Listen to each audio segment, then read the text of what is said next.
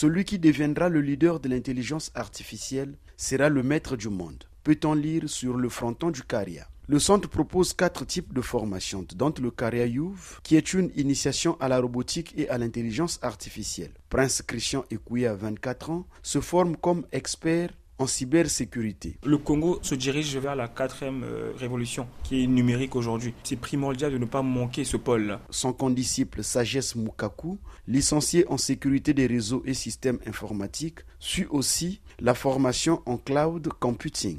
Ici, dans le monde des entreprises, les certifications en cloud computing est de plus en plus demandée. Donc, cette formation m'apporte un grand plus Mariam Oyanzi, 22 ans, qui évolue également dans ce domaine, nous présente sa classe. C'est la salle où on bosse tous les jours. Et donc nous avons des machines. Ici, ce sont des serveurs. Et là, nous avons des machines spécialement utilisées pour la simulation avec la plateforme d'Amazon directement. On a aussi une bonne connexion réseau. Si on n'en a pas, c'est-à-dire que le travail ne va pas se faire. Le Caria travaille ou projette de travailler avec différents géants du domaine.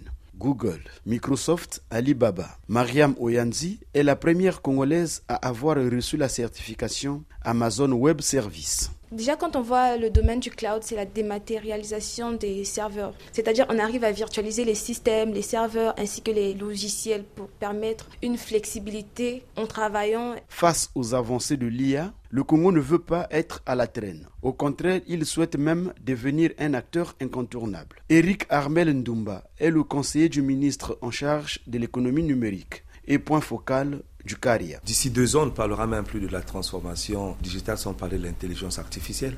L'intelligence artificielle de nos jours est en train de toucher tous les secteurs d'activité. Dans la recherche des fake news, l'intelligence artificielle est capable de détecter une information qui est fausse et une information qui est vraie. Dans le domaine de la santé, par exemple, il y a des traitements qui commencent à se faire. On commence à traiter les cancers grâce à l'intelligence artificielle. Si les autorités portent haut les ambitions, les acteurs du numérique doivent encore faire face à des défis récurrents comme les coupures du courant ou des lenteurs sur le réseau Internet. Loïcia Martial, Brazzaville, RFI.